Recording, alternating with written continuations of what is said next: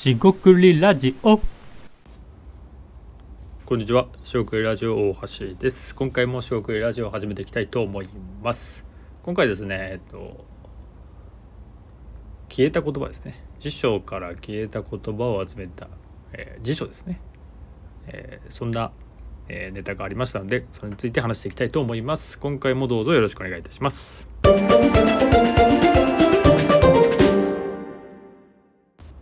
はい、四国ラジオの大橋です。今回ですね、えっ、と三省堂ですかね、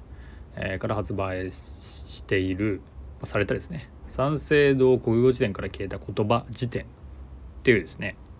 要するにですね、もう辞辞書辞典を出しているところで、えー消えたまあ死語ですよね、消えた言葉を詰めたっていうそういう、えー視点が面白かったので、えー紹介共有してみました。でネタとしてはですねもうあのそれだけなんで深い深い意味ないんですけども、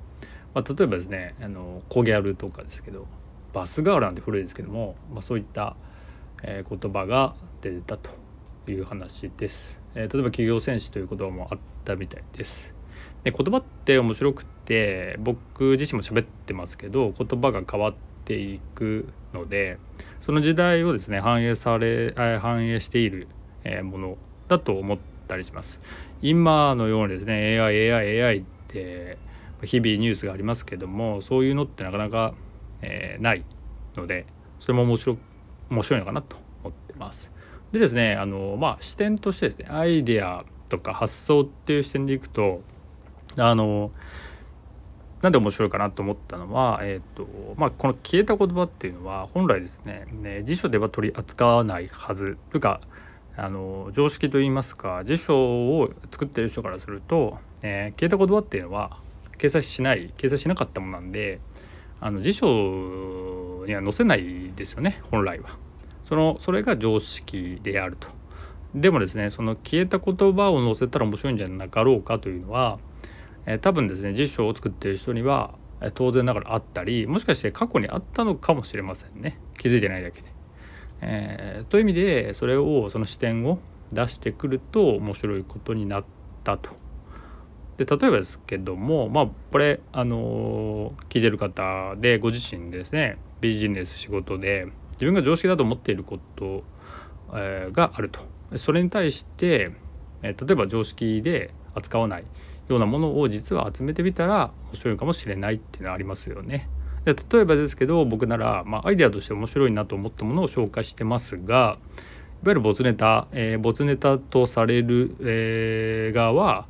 なんかちょっと嫌な気持ちになるかもしれませんが、まあ、そこはネタとして置いといてもらって、えー採用しなかったネタをね紹介していくっていうのも、まあ、一つありかなと思いましたラジオとかだとね没ネタはこれですって言った時に、まあ、その没になった理由が、まあ、最もだったら、まあ、それはないよなって思う人もいるかもしれませんがま逆にですね没ネタがあるということは